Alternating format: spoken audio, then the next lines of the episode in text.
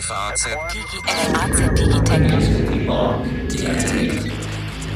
Herzlich willkommen zu einer neuen Folge unseres FAZ Digitech Podcast. Die Corona-Pandemie hält die Welt weiter im Griff. Menschen verbringen viel Zeit, viel mehr Zeit als bisher zu Hause, arbeiten von zu Hause aus, können auch in ihrer Freizeit seltener raus oder nur sehr eingeschränkt Unternehmungen angehen, machen dann andere Sachen. Wir sprechen heute mit unserem New Yorker Korrespondenten Roland Lindner darüber, was in Amerika gerade geschieht und wer in der Krise noch ganz andere Zuwächse erlebt, nämlich nicht jeder leidet ausschließlich. Manche profitieren auch davon, dass die Menschen sich eben jetzt für dessen Dienste entscheiden. Hallo, lieber Roland. Hallo, lieber Alex. Erstmal New York ist uns durch dramatische Bilder in den letzten Wochen in Erinnerung sehr viele Tote, sehr viele Infizierte, eine Stadt im Notstand. Wie geht's dir denn gerade? Äh, mir persönlich geht's ganz gut. Ich halte mich wacker. Ich ver verbarrikadiere mich, soweit es geht. Die Stadt an sich ist natürlich weiterhin sehr, sehr gespenstisch. Ähm, du hast schon angesprochen, die Bilder, die man gesehen hat von den ganzen Feldlazaretten überall im Central Park und, und, und das Lazarettschiff oder die, äh, äh, die Kühllastwagen vor den, vor den Krankenhäusern, wo man die Toten unterbringen musste, vorübergehen. Ähm, ständiges Sirenengeheul in, in New York ähm, und, und bis zu 800 Tote jeden Tag im Bundesstaat New York. Ähm, das hat sich ein, ein kleines bisschen entspannt ähm, dahingehend, dass ähm, die Zahl der Toten und auch die Zahl der Leute, die ins Krankenhaus kommen, ähm, jeden Tag nicht mehr so groß ist, aber natürlich immer noch viel zu hoch. Ähm, es hat sich auch insofern etwas entspannt, dass der große Gesundheitsnotstand, den man befürchtet hat, dass es einfach zu wenig gibt an Beatmungsgeräten und all, alledem, ähm, dass der dann doch nicht eingetreten ist. Und, und äh, es ist, die Krankenhäuser sind natürlich alle überlastet und alle am, äh, äh, am Rande der, der Erschöpfung. Ähm, aber trotzdem ist es jetzt nicht so gekommen, dass die, diese Horrorszenarien, man muss sich überlegen, wen lässt man ans, ans Beatmungsgerät und wen nicht.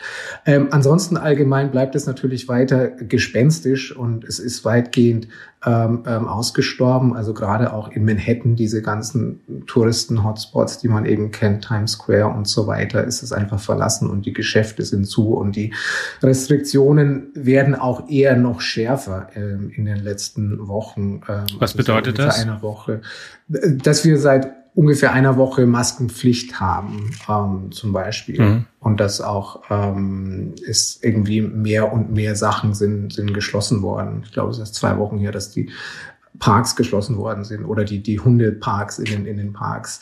Ähm, also wir, wir sind noch, noch nicht am äh, Wiedereröffnen, so wie ihr in Deutschland das, das seid. Im Moment ist unser, unser Datum 15. Mai und auch dann wird man erstmal sehen, wie es weitergeht.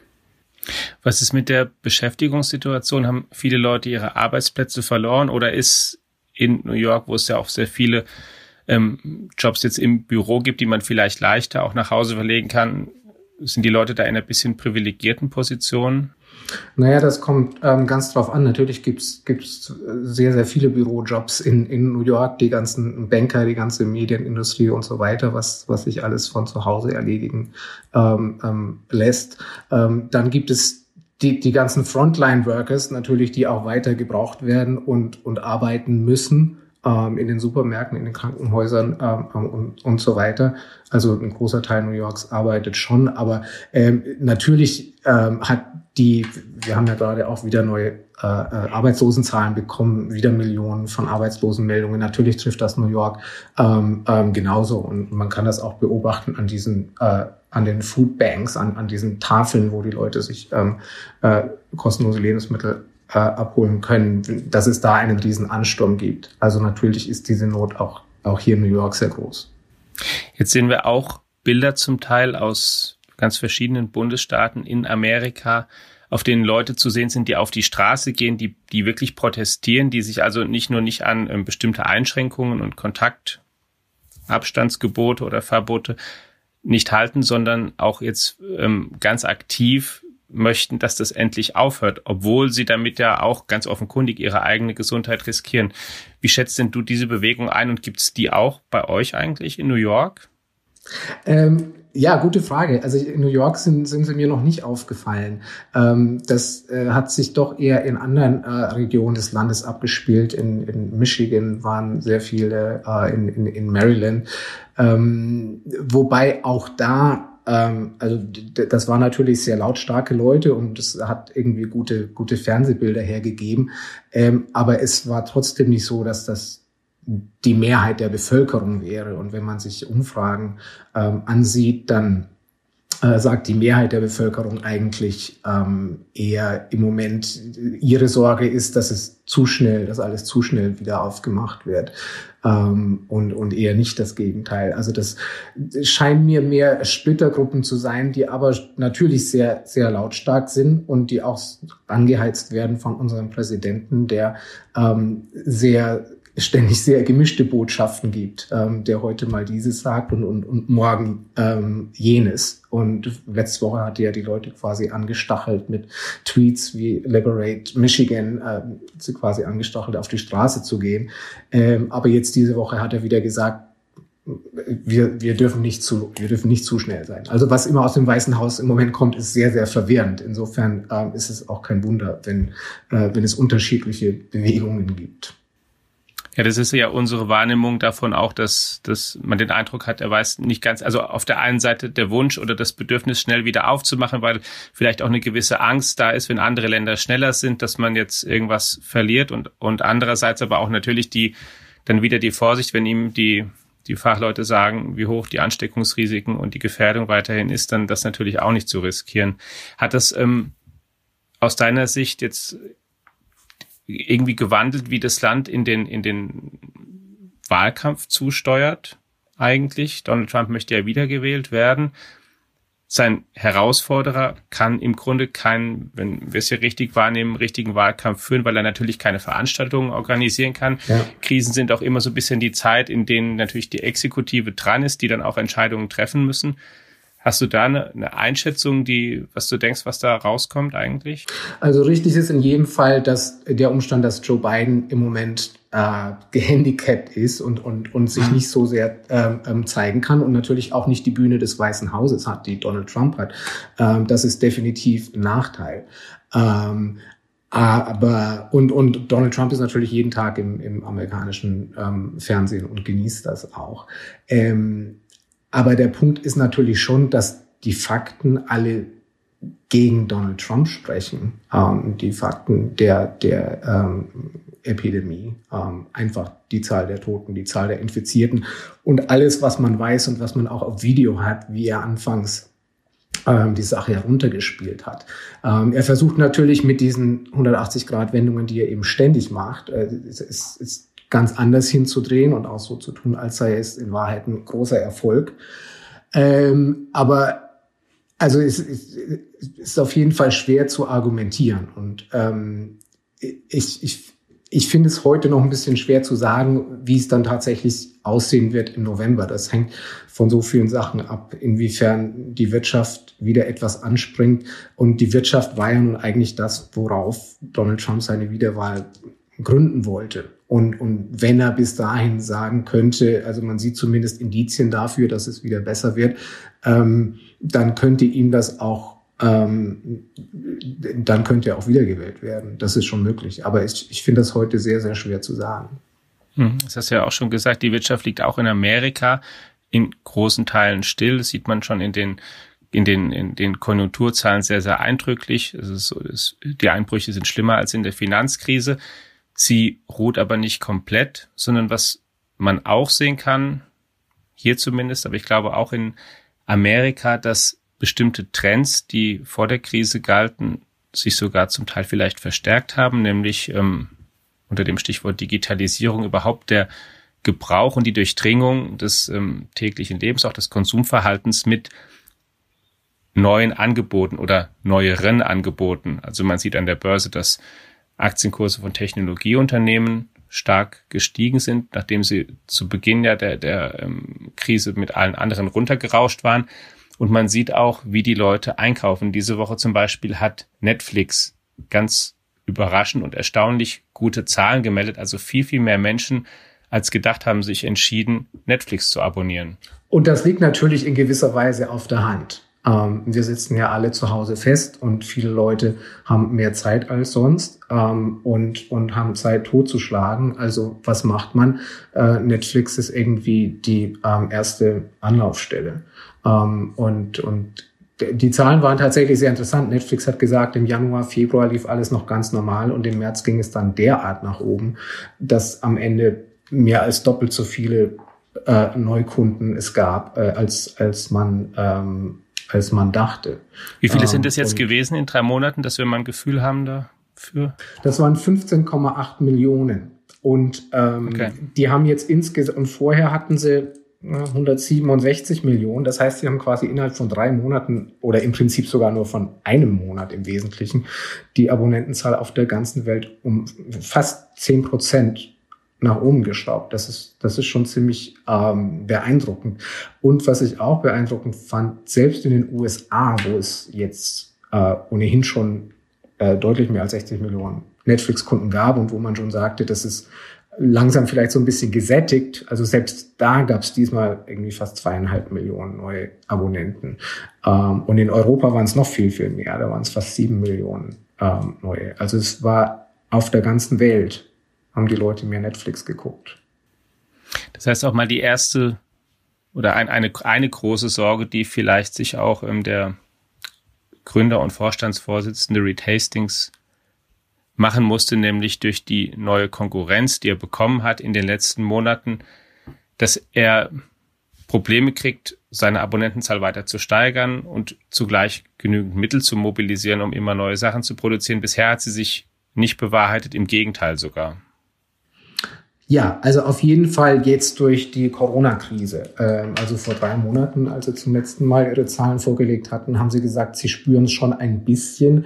Ähm, äh, Disney Plus und, andere neue Wettbewerber. Ähm, aber sind grundsätzlich schon optimistisch, dass es in diesem Streaming-Markt, der noch sehr jung ist, Platz für mehrere ähm, ähm, Anbieter ähm, gibt. Ähm, aber ähm, also jetzt ähm, hat in, in, jetzt im letzten Monat hat Netflix als eben der Pionier in dem Geschäft sein, seine, seine Stärke voll ähm, ausgespielt. Ähm, wobei äh, wir ja auch wissen, dass auch Disney Plus sehr, sehr, sehr gut gestartet ist. Und mhm. äh, Disney Plus, ich, äh, ich nehme an, du hast es abonniert, Alex. Ähm, ja, ich habe, und ich kann dir sagen, es kommt von mir, es kommt auch von meinen Kindern her. Ich hatte ja ein, ein ähm, ähm, ich will jetzt nicht sagen Erziehungsziel, aber wie du dir vorstellen kannst, ähm, kommen sie bei mir natürlich an, weder am Marvel-Universum noch an Star Wars so einfach vorbei, ob sie es wollen oder nicht. Aber sie haben das fast schon entdeckt, bevor ich es ihnen eigentlich mal sagen konnte. Und ja, okay. das ist natürlich alles also bei kannst Disney. Du auf deine Kinder schieben, das ist gut. nee, natürlich, aber ansonsten auch auf mich. Also ich, wir haben es abonniert, ja, auch deswegen. Ja, also jedenfalls Disney Plus hat mittlerweile 50 Millionen ähm, äh, Nutzer. Und das ist extrem beeindruckend für den Dienst, der erst im November gestartet ist und erst am 24. März in Deutschland. Ähm, und ähm, selbst der Netflix-Chef Reed Hastings hat jetzt gerade gesagt in dieser Woche, als Netflix seine tollen Zahlen äh, vorgelegt hat, dass das sehr beeindruckend ist, ähm, was, was Disney hingelegt hat. Es ist vielleicht auch letztlich gar nicht so überraschend, weil Disney hat einfach ein Arsenal an Inhalten wie kein anderer Medienkonzern äh, es auch nur annähern hat. Ähm, eben mit Star Wars, eben mit diesen ganzen Marvel-Superhelden-Geschichten und eben mit diesen ganzen Zeichentrick-Geschichten und, und, und, und so weiter. Also das ist einfach ein riesen, ein riesen Pfund, mit dem Disney von Anfang an wuchern konnte. Womit übrigens Apple mit Apple TV, Apple TV Plus nicht so wuchern konnte. Die mussten das ja quasi alles aus dem äh, Ja, das hat mich tatsächlich auch. Äh, aber Disney es musste von Anfang an klar sein, dass das Disney äh, sich sehr gut schlagen würde. Und unterschiedlich ist ja auch nach wie vor der Preis. Disney ist ja mit relativen Kampfpreisen gestartet. Apple ist mhm. auch mit einem sehr günstigen Preis gestartet, aber da dachte ich noch, naja, Apple hat auch wirklich verglichen mit Netflix ein absolutes Mini-Angebot, was auch, ähm, ich sage jetzt mal sehr subjektiv, mich von Beginn an, ähm, ich weiß gar nicht mehr, wie diese Serie Eis, wie sie heißt, aber auch, auch gar nicht, ich habe den Trailer gesehen, auch gar nicht jetzt so so stark überzeugt hat, dass es was wirklich mhm. Neues ist. Und das Sortiment ist kleiner. Disney hat einen deutlich günstigeren Preis als Netflix. zu Beginn an aufgelegt und auch jetzt. Und trotzdem entscheiden sich viele Leute für Netflix. Ist ähm, für, für Netflix wiederum auch eine gute Botschaft, dass sie offenbar weiterhin den höheren Preis verlangen können. Oder es gehen jetzt mit, mit, mit auch mit günstigeren Abos gerade in diese Zeit rein. Nein, tun sie nicht. Also es stand sogar eher die Frage im Raum, ähm, jetzt auch bei der, bei der Vorlage der Zahlen, ob Netflix vielleicht seine Preise erhöhen würde, weil der Ansturm gar so groß ist. Und, und sie haben quasi, es war ihnen wichtig zu sagen, äh, dass sie darüber überhaupt nicht nachdenken.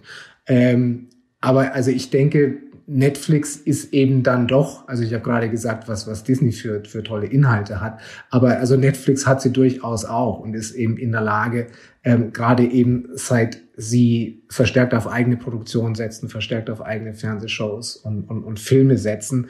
Ähm, Netflix haut ja nun jede Woche irgendwas Neues raus. Ähm, also mhm. es, ist, es ist wirklich eine, wirklich eine Inhaltefabrik. Ähm, und ähm, Netflix ist auch wirklich noch in der Lage, bis heute zumindest Sachen rauszubringen, die wirklich zum Kult oder zu Phänomenen werden. Also wie jetzt die, diese Doku-Serie Tiger King, äh, die, die jeder in Amerika offenbar gesehen hat. Also vielleicht auch, okay.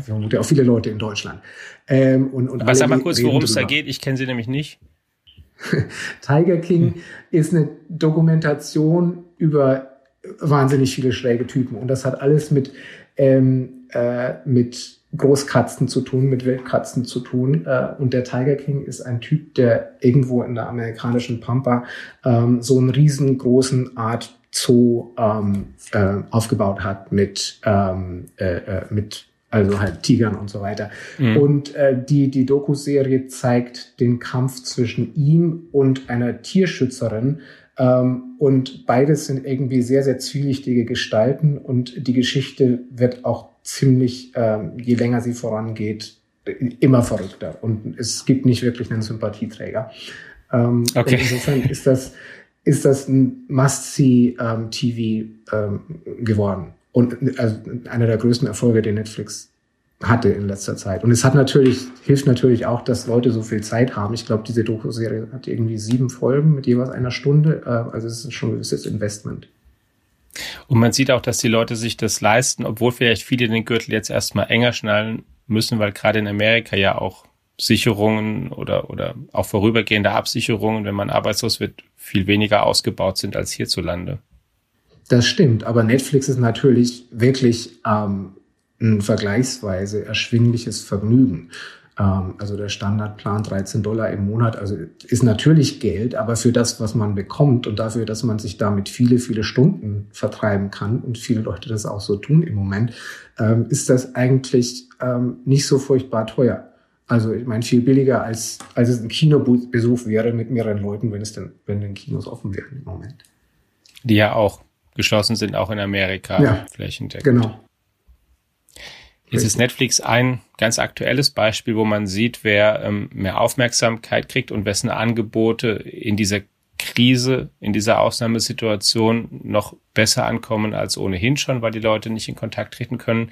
Was wir aber sehen, ist ja auch, und zwar sehen wir in Deutschland, aber ich glaube auch in, in Amerika, dass, dass überhaupt viele Internetanbieter gerade ein, ähm, ein wie so eine Art richtig wirklich zusätzlichen Schub bekommen haben. Na klar, bei ähm, Unternehmen schalten weniger Anzeigen, das merkt irgendwie auch Facebook, aber unterm und, und Google, aber unterm Strich nutzen die Leute, zumindest nach den Zahlen, die ich kenne, viel mehr diese Dienste einerseits.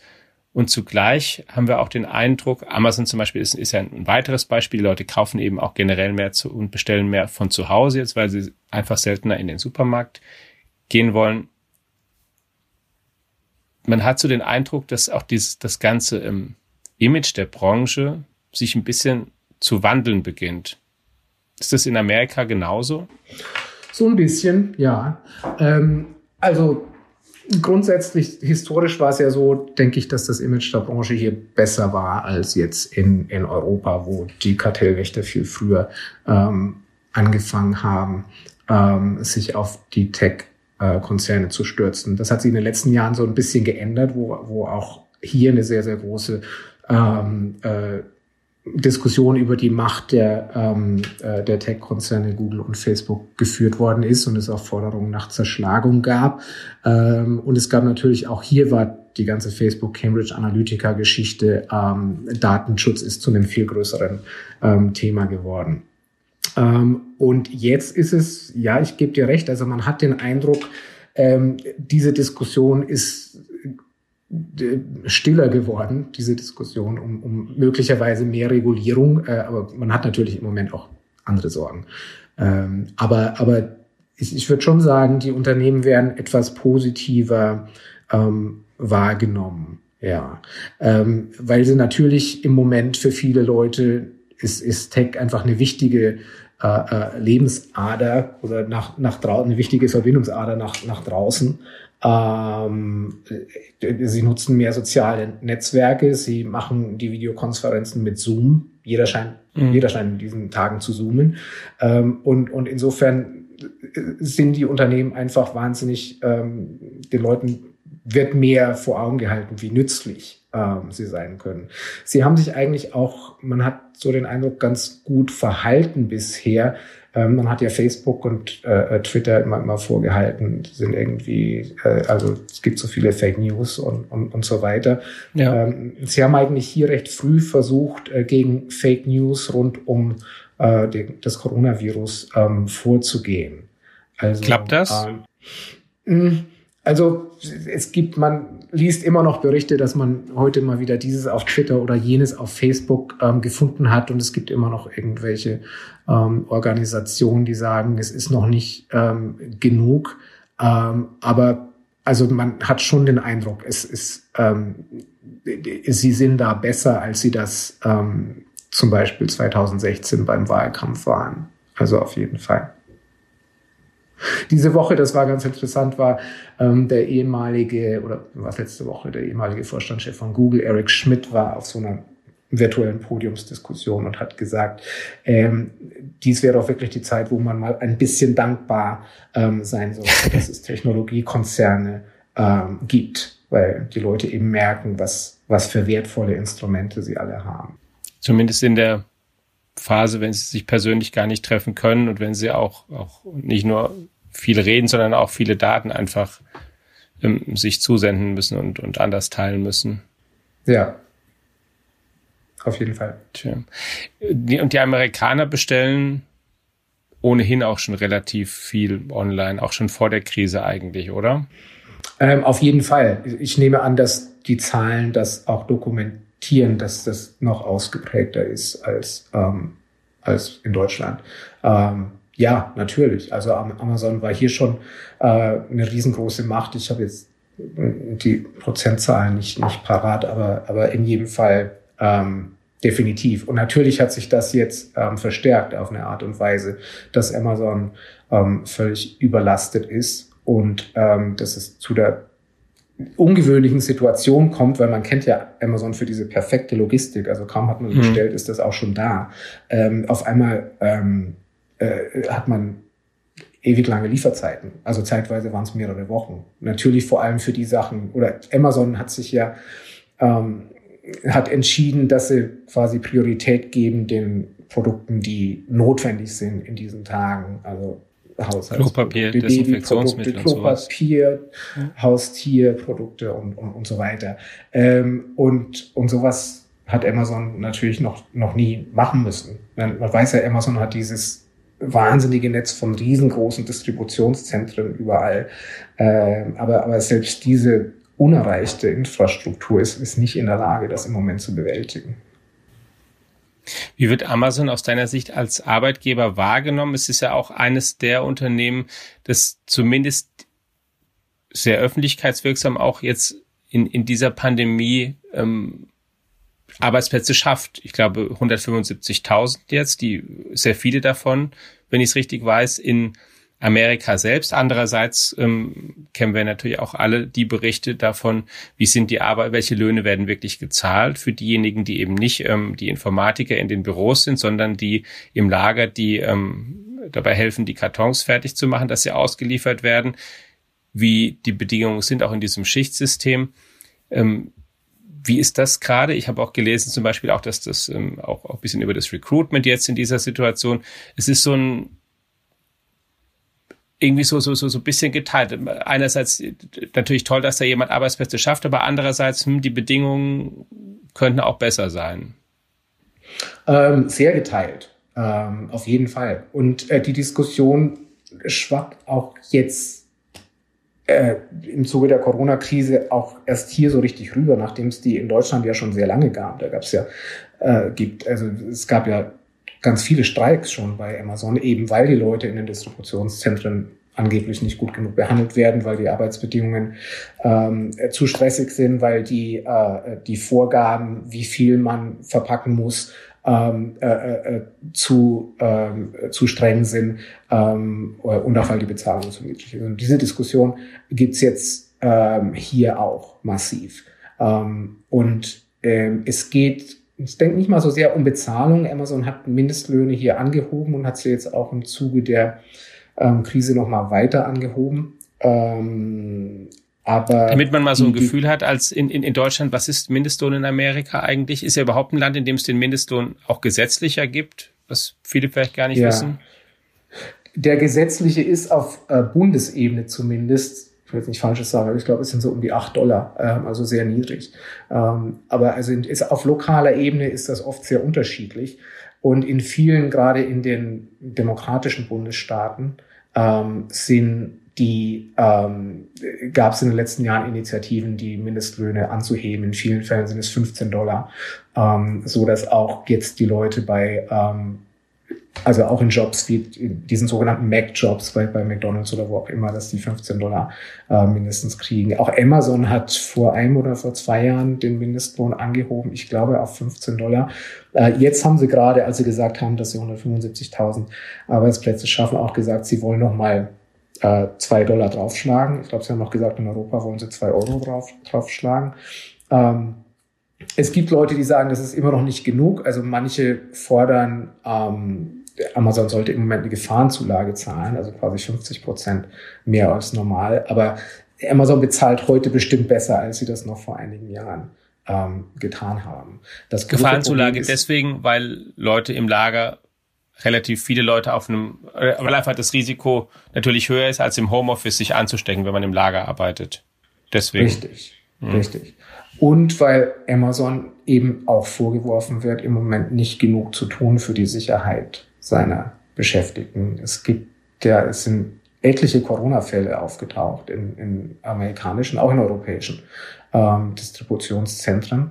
Ähm, und viele Mitarbeiter in diesen Lagern haben sich beklagt, dass Amazon nicht genug tut.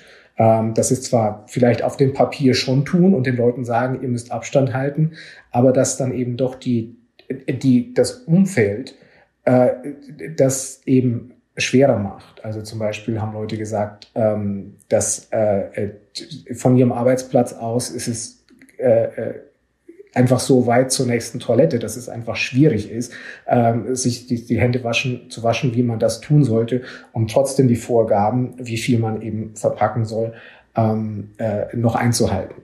Also, dass die Sachen, die auf dem Papier vielleicht in Ordnung klingen, dann in der Praxis eben nicht wirklich umgesetzt werden können. Und deswegen kam es zu ziemlicher Unruhe, die auch noch immer ähm, andauert. Es gab ja einige Streiks schon in, in Distributionszentren und mittlerweile haben sich auch die, die Tech-Angestellten, also die Büroangestellten oder, oder zumindest eine lautstarke äh, äh, Gruppe ähm, von denen, ähm, hat sich auf äh, die Seite von ähm, diesen Leuten in Distributionszentren gestellt und, und auch zum Streik aufgerufen. Also das ist ähm, auf jeden Fall eine sehr ähm, äh, leidenschaftliche Diskussion, die im Moment geführt wird über Amazon als Arbeitgeber. Und vielleicht auch über Amazon noch ein bisschen lauter als über andere, weil es eben so prominent ist. Es ist ja auch so, dass es andere Unternehmen gibt, die weiter, die im Handel, die weiterhin auch offen haben, auch in Amerika, die ja im Prinzip vor demselben Problem auch stehen, nehme ich an. Ähm, ja, natürlich, klar. Ist es denn so aus deiner Sicht, die ähm, ein bisschen hat man ja so eine Art, wie soll ich sagen, Dreiteilung der, vielleicht Dreiteilung der, der Arbeitnehmer. Es gibt einmal die, die wirklich bisschen, wo man sagen kann, die sind in der privilegierten Situation, die können relativ gut vom Büro nach Hause wechseln. Es gibt dann zweitens diejenigen und in Amerika noch viel mehr, die nach den neuen Zahlen gibt es jetzt, glaube ich, 26 Millionen Arbeitslose, die dazu gekommen sind im letzten Monat, die wirklich jetzt erstmal gar keine Arbeit haben, die dann auch vielleicht gar nicht so gut wissen, wie es weitergeht. Und dann gibt es eben so eine Gruppe von Leuten, die arbeiten muss, aber sich einem gerade in Berufen befindet, in denen sie sich irgendwie so halb zwangsläufig in größeren Risiken aussetzen und dann ähm, gibt es dann wie eben die Leute in den Amazon-Lagern. Ja, ja, genau, zum Beispiel. Ist das was, was macht es mit so einem Land Amerika, wo ja ohnehin die auch so die Spannungen in der Gesellschaft schon relativ groß sind, auch schon vor der Pandemie und schon die ganzen letzten Jahre? Es, es sorgt einfach dafür, dass die Diskussion über Ungleichheit, die sowieso schon verstärkt geführt worden ist in jüngster Zeit, gerade auch ähm, unter ähm, dieser neuen progressiven Linken ähm, unter der in, in der Demokratischen Partei, äh, Leute wie Bernie Sanders oder äh, oder AOC, äh, Alexandria Ocasio-Cortez, ähm, die ähm, haben ja diese, also man kann sagen Klassenkampfrhetorik, aber auf jeden Fall diese äh, machen Ungleichheit zu einem der der großen Themen. Ähm, und jetzt in der Corona-Krise ist es natürlich so, dass die Ungleichheit ähm, noch mehr offengelegt wird als sonst, weil man eben sieht, dass die Leute, die ohnehin schon ähm, äh, am, am eher unteren Rand waren, ähm, dass die das jetzt noch viel mehr sind. Ähm, und zwar sowohl in wirtschaftlicher Hinsicht, ähm, dass sie, dass sie eben zum Beispiel Arbeitsplätze verlieren, ähm, und auch eben in gesundheitlicher Hinsicht, weil es eben gerade oft auch diese Leute sind, ähm, die, die einem größeren Infektionsrisiko ähm, ausgeliefert sind. Und das sieht man auch an allen Statistiken, dass, ähm, äh, dass es zum Beispiel hier in New York trifft es vor allem die, die Viertel mit einem vergleichsweise niedrigen Einkommensniveau, die Viertel mit einem vergleichsweise hohen Anteil von ähm, ethnischen Minderheiten. Ähm, und insofern diese ganze Ungleichheitsdiskussion wird im Moment äh, noch weiter befeuert. Und die wird auch von eben diesen Politikern äh, wie Alexandria Ocasio oder wie Bernie Sanders, ähm, die nehmen die Corona-Krise auch zum Anlass, die Diskussion weiter zu befeuern. Ja, da sieht man auch, was es für einen Kontrast dann zum Teil gibt. Die haben in Deutschland ja glücklicherweise die, wie soll ich sagen, eher momentan zumindest noch die Situation, dass wir dann manchmal es die Kritik gibt, dass es zu viele freie Betten gäbe oder ob man zu harsch eingeschränkt habe, weil man ja sehe, es, die Kliniken sind doch noch nicht überlastet. Aber ich denke mir auch immer, hier ist es die, natürlich die angenehmere Situation, im nachher das als in Anführungszeichen Problem zu haben, als umgekehrt, wenn wirklich das System über seine Belastungsgrenze hinausgegangen ist. Ja. Und auch im, im Gesundheitssystem spiegelt sich ja diese, diese, die, die Ungleichheit ähm, wieder. Also natürlich hat Amerika Spitzenärzte und Spitzenkrankenhäuser, aber man muss sich das natürlich auch leisten können. Und die breite Masse, ähm, in der breiten Masse gibt es eben viele Leute, die, die nicht Zugang dazu haben, die, die keine ja. Versicherung haben. Und technologisch ist, ich glaube ja auch in Amerika, genauso wie in Deutschland, auch in den letzten Jahren, trotz allem vieles zumindest in der Breite versäumt worden. Also in Deutschland hier redet man schon sehr lange darüber, welche Vorteile vielleicht ähm, Online-Unterricht hat an Schulen oder ergänzender Online-Unterricht zum regulären Unterricht, welche Möglichkeiten da Schulen bräuchten, um sowas einfach zu installieren, weil so ein individuelles Lernen leichter würde oder ganz andere Möglichkeiten. Und jetzt merkt man es eben auch.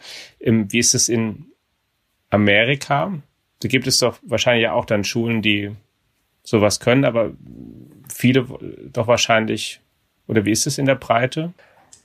Bin ich mir jetzt nicht hundertprozentig sicher, aber ich, ich, meine Vermutung ist, dass Amerika da eigentlich immer schon weiter war. Ähm, dass es da von Anfang an auch schon vor einigen Jahren die offen, mehr Offenheit gab für, für Online-Kurse. Ähm, es alle diese Unternehmen, die Udacity gibt, ähm, die das, ähm, die Online-Weiterbildung äh, ähm, anbieten. Ähm, und ich habe den Eindruck, das war auf jeden Fall zuerst ein amerikanisches Phänomen. Mhm. Insofern ähm, ist, ist Amerika da bestimmt weiter. Aber auch das wird sich bestimmt jetzt durch die gegenwärtige Situation womöglich noch weiter beschleunigen.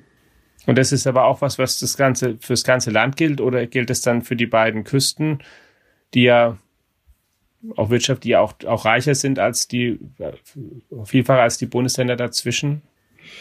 Es gibt natürlich immer ein Gefälle und auch selbst in Amerika ist, äh, gibt es noch immer nicht alles, ähm, äh, äh, gibt es keine hundertprozentige Breitbandabdeckung ähm, und nicht jeder hat schnelles Internet. Ähm, also was, was auch in den, äh, was gar nicht mal nur Stadt-Land ist, sondern auch innerhalb der Stadt. Also auch äh, in, innerhalb von, von New York gibt es viele Leute, die sich das auch gar nicht leisten können, die, die, die sich keinen Internetzugang leisten können. Äh, hm. Also insofern gibt es, äh, gibt es da auf jeden Fall ein Gefälle. Und, und auch, auch das ist etwas, was, was im Zweifel die Ungleichheit weiter, ähm, weiter verstärkt. Lieber Roland, ich sag dir vielen Dank für die Zeit, die du dir genommen hast für unseren Podcast. Ich möchte zum Schluss dich noch eines fragen, nach vorne gerichtet. Hier in Deutschland beginnt jetzt, wenn man sozusagen diese Krise in Phasen einteilt und sagt, jetzt haben wir so eine akute Phase gehabt, in der es erstmal darum ging, das Ganze zu verstehen oder das Schlimmste zu verhindern, die Leute irgendwie ziemlich zu isolieren, Ansteckungen zu vermeiden, geht jetzt ja langsam wieder los.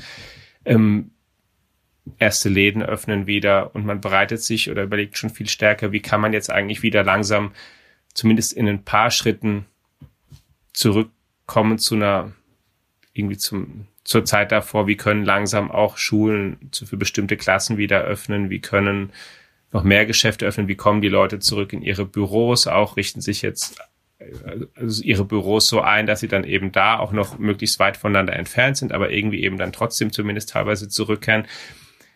Was schätzt du denn und was schätzen die New Yorker denn ein, wann sich da eigentlich wieder, ähm, wann da sozusagen das Schlimmste hinter euch liegt?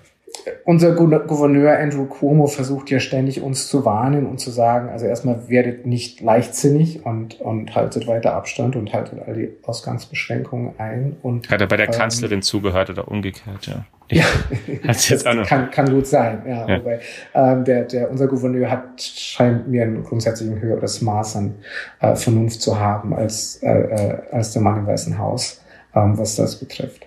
Ähm, genau, also Herr Cuomo mhm. sagt zum einen, werdet nicht leichtsinnig und er versucht auch Erwartungsmanagement ähm, zu betreiben im Sinne, dass er sagt, es, es, ich will auch, dass morgen alles vorbei ist, aber morgen wird nicht alles vorbei sein und wahrscheinlich in vier Wochen auch nicht.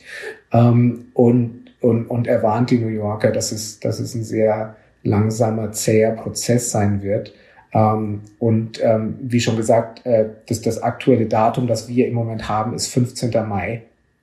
Ähm, hm. Auch dann wird man sehen müssen, ähm, was genau wieder losgehen wird. Also es werden nicht alle Geschäfte wieder aufmachen. Ähm, man, es werden Prioritäten gesetzt, also Sachen, die notwendiger erscheinen und die weniger riskant erscheinen, ähm, die werden zuerst aufgemacht und, und, und von da an wird man weiter sehen. Es wird auf jeden Fall ein, ein schrittweiser Prozess. Ähm, aber also die Sachen, die also eher riskante Geschichte, also zum Beispiel der New Yorker Broadway, das ist ja eine wahnsinnig wichtige Industrie hier, die ganzen Theater, ähm, haben kürzlich gesagt, ähm, also wir werden jetzt bis 7. Juni dicht haben ähm, und danach soll es wieder losgehen.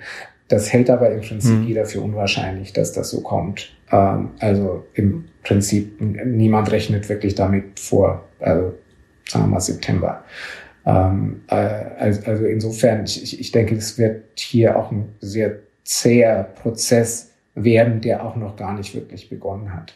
Ähm, das Einzige, was in dieser Woche war, so die erste kleine Lockerung, war, dass Andrew Cuomo gesagt hat, in zumindest Teilen des Bundesstaats New Yorks, nicht in New York City, darf es jetzt wieder ähm, planbare medizinische Eingriffe geben, also zum Beispiel Hüftoperationen oder, oder solche Sachen. Also eben, das heißt, man fühlt sich wieder in, die La in der Lage, Sachen zu machen, die, die nicht nichts mit dem Coronavirus ähm, zu tun haben. Das ist zumindest ein minimal positives Zeichen. Das ist eine Tendenz, die wir hier auch erleben und die viele Leute auch dankbar hören, dass es so ist. Ja. Dir einmal mehr herzlichen Dank für die Zeit, dir und euch vor allen Dingen auch gute Gesundheit in den nächsten dir, Wochen Alex, und Monaten. Ja. Und Ihnen, liebe Zuhörerinnen und Zuhörer, danke auch, dass Sie einmal mehr eingeschaltet haben. Natürlich informieren wir Sie über die neuesten und wichtigsten Entwicklungen in der Pandemie, nicht nur in Amerika, sondern auch in Deutschland regelmäßig auf Faznet und auf allen anderen digitalen und analogen Kanälen der FAZ. Bleiben Sie uns gewogen und eine gute Woche und auch Ihnen natürlich vor allen Dingen Gesundheit. Bis dann. Ciao.